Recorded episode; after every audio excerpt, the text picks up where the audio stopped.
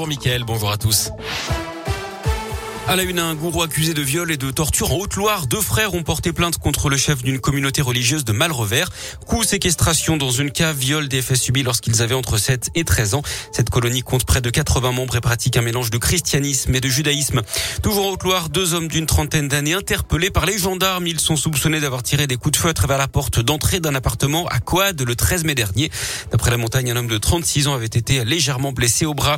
Lui avait été retrouvé sans vie dans sa voiture à Moulins dans l'Allier hier l'homme de 35 ans dont le corps se trouve à l'arrière de son véhicule dans un endroit très passant de la ville aurait succombé à un abus de médicaments d'après la montagne.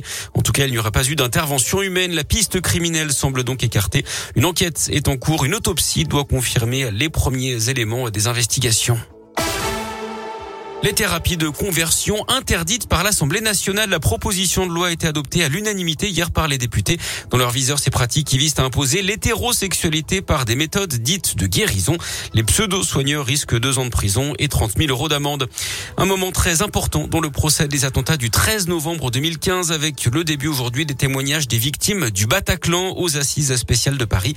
90 des 130 victimes avaient trouvé la mort dans la salle de spectacle ce soir-là. En bref, aussi le secrétaire chargé de la transition numérique à Saint-Etienne aujourd'hui. Cédric O va participer à l'université d'été du très haut débit, un événement qui a lieu au centre des congrès. La ficelle était un peu grosse à Saint-Etienne. Deux femmes ont été interpellées dimanche au centre commercial de Géant-Montieu.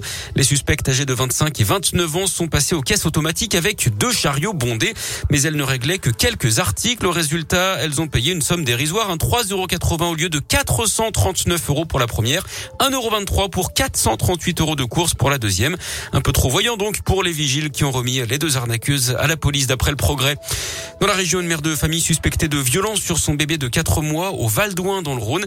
La petite fille avait été admise en réanimation à l'hôpital en avril dernier. Son père placé en détention provisoire, considéré comme responsable des violences sur l'enfant. Finalement, la mère a elle aussi été mise en examen d'après le progrès. Des analyses ont révélé que le frère jumeau de la fillette a lui aussi été victime du syndrome du bébé secoué.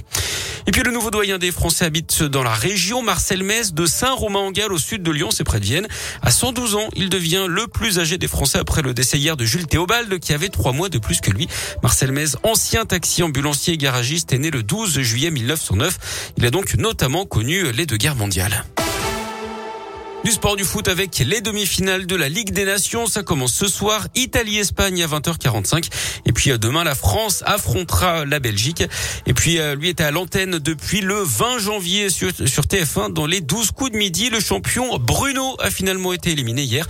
Il aura participé à l'émission 252 fois et remporté plus d'un million d'euros de gains.